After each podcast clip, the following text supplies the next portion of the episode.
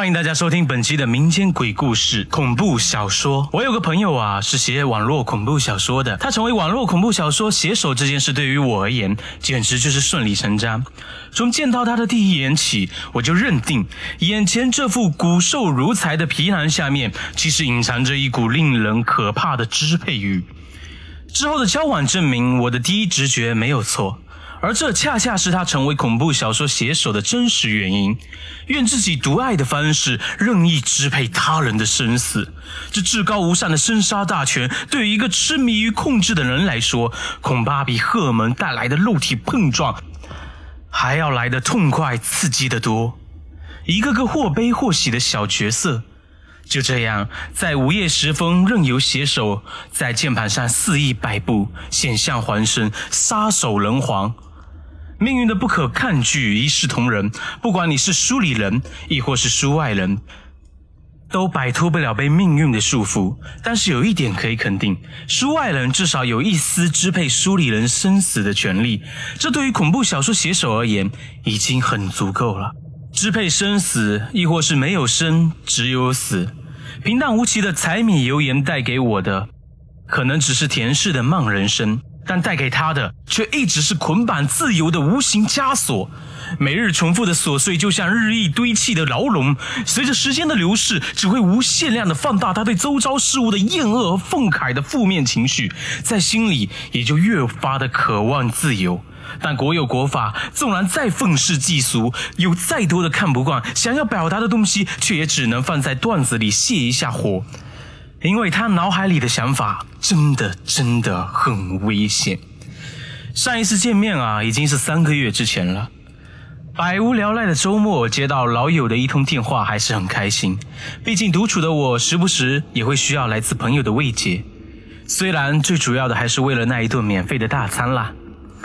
洗漱完毕，出发到餐厅，已经快到下午一点了。刚进餐厅正门，我就看到了这位昔日老友。依然是浑身的迷彩服，依旧是没洗的亮油头，依旧是靠窗边的双人座，仿佛自打认识的那一天起，他就没有变过，除了那日趋严重的倦容和满脸的不耐烦。怎么才来呀？他的语气依旧冰冷如初。啊哈，这周末打游戏起得晚，怎么大文豪等得不耐烦了是吗？自从他当上网络写手。大文豪就成了我对他的戏谑之词，他并不反驳。哎，先不说这个，之前发给你的鬼故事初稿看了吗？怎么样？情节够不够刺激啊？啊，男主人怎么又死了呢？不死人的鬼故事能叫鬼故事吗？这句他反驳了，并且言辞激烈，似乎我的话触碰到了他的底线。我不求多少稿费，也没有太多空闲时间，自己成天熬夜加班赶鬼故事出来，难道还不让我写死几个人吗？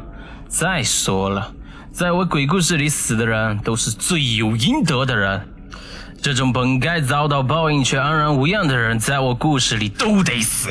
那我怎么还在你鬼故事里活着好好的呢？我继续冷嘲热讽，我对他太了解了，也相信彼此的交情。顺便一提，那个在他鬼故事里吃蛤蟆的曹胖子就是我的原型。因为这事儿，我能欺压他一辈子，那是因为我即便要杀你，也要给你一个最完美的结局。毕竟你是我好哥们儿嘛。那你的意思是我伤天害理过了？我半开玩笑的说道。他憋红了脸，一句话也接不下去。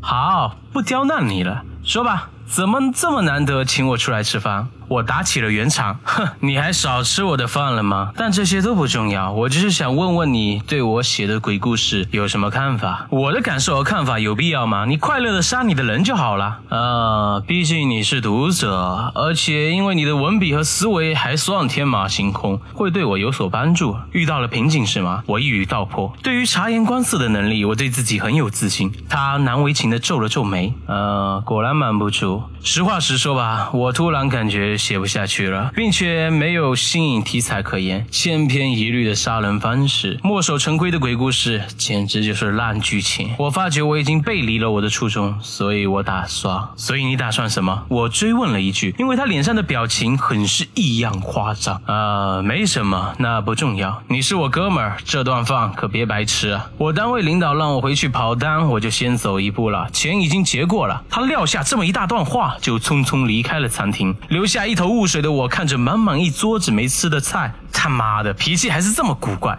我暗暗的骂道：“服务员，打包。”回家的路上，我反复思考着刚才发生的事情。我对他的欲言又止很是在意，他想表达什么暂且放在一边。更多的，我是不放心他那匪夷所思的举动会带来什么样的骚乱。更多的，我是不放心他那匪夷所思的举动会带来什么样的骚乱，因为他曾经真的有过在河边吞安眠药的自杀行为。这个人太情绪化了。想到这儿，我把手里打包的餐盒握得更紧了。滴滴滴，一阵尖锐刺耳的短信提示声仿佛刺破了我的耳膜。我打了一个机灵，一边骂一边掏出手机。谁他妈的这么烦啊！一看号码，竟然就是我这位老朋友的。分开不到十分钟，难道真的有东西落在餐厅了？我打开短信，一行刺眼的文字映入眼帘：对不起，曹胖子，今天叫你来没别的意思，只是为了验证今天的你是否还是我的兄弟而已。我的灵感其实早就枯竭了，但我把。仅存的所有创意都留给了你，留在了那个最美的死亡结局上。请原谅我的任性，但我相信你能懂我。看到这里，我头皮忍不住的阵阵发麻。我没看懂这段话的具体意思，但我感觉走在这漆黑的胡同里，看着这条短信，真是他妈的太诡异了。结局是什么？完美的定义又是什么？正当我百思不得其解的时候，耳边竟然响起了孩童般的喃喃声，准确的说是咿呀歌谣的声音，